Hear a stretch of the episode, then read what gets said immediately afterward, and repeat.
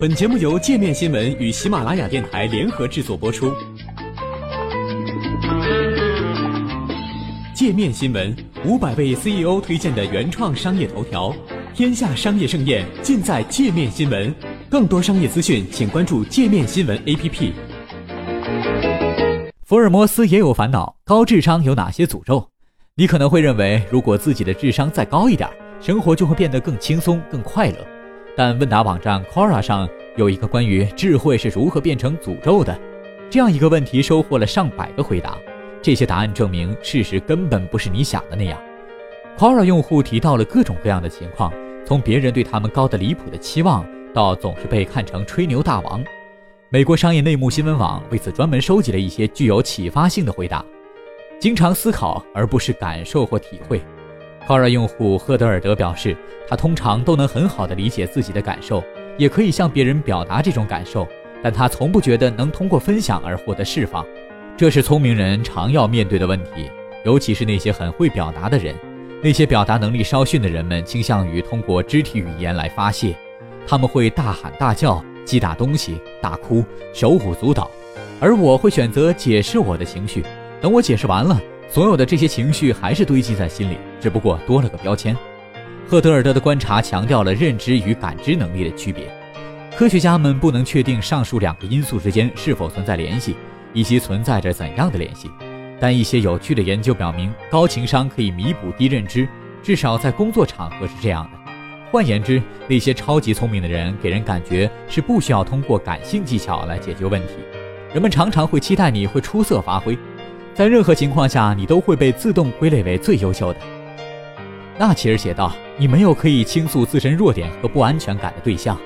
更重要的是，如果你的表现没有达到预期，你会感到恐慌，这让你对失败变得非常谨慎。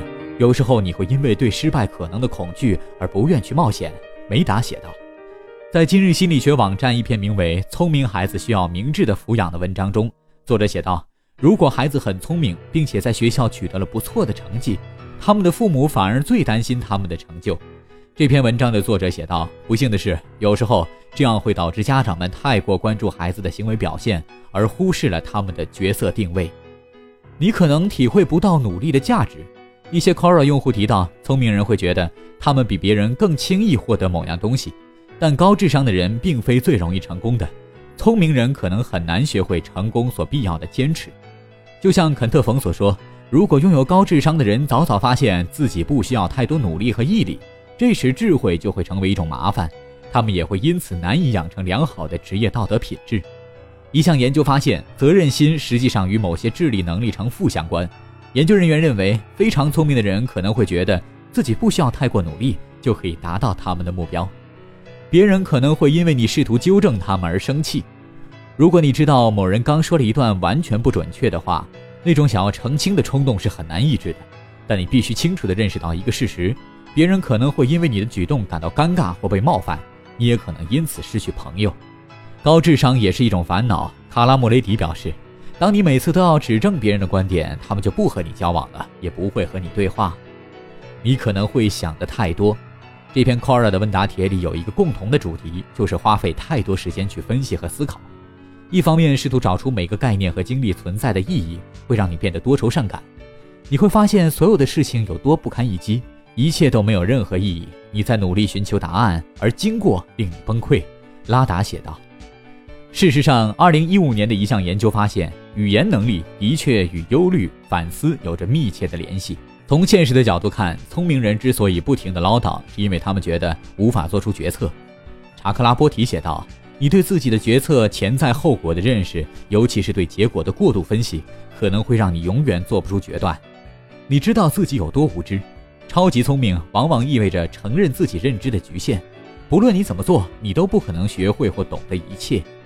就像法尔卡斯所写的那样，你知道的越多，会觉得自己懂得越少。这时，智慧就会变成一种诅咒。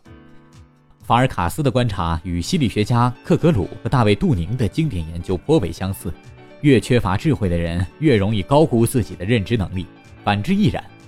例如，在一个法学院入学考试的试验中，得分最低的学生往往会高估自己答对问题的题数，比例接近百分之五十。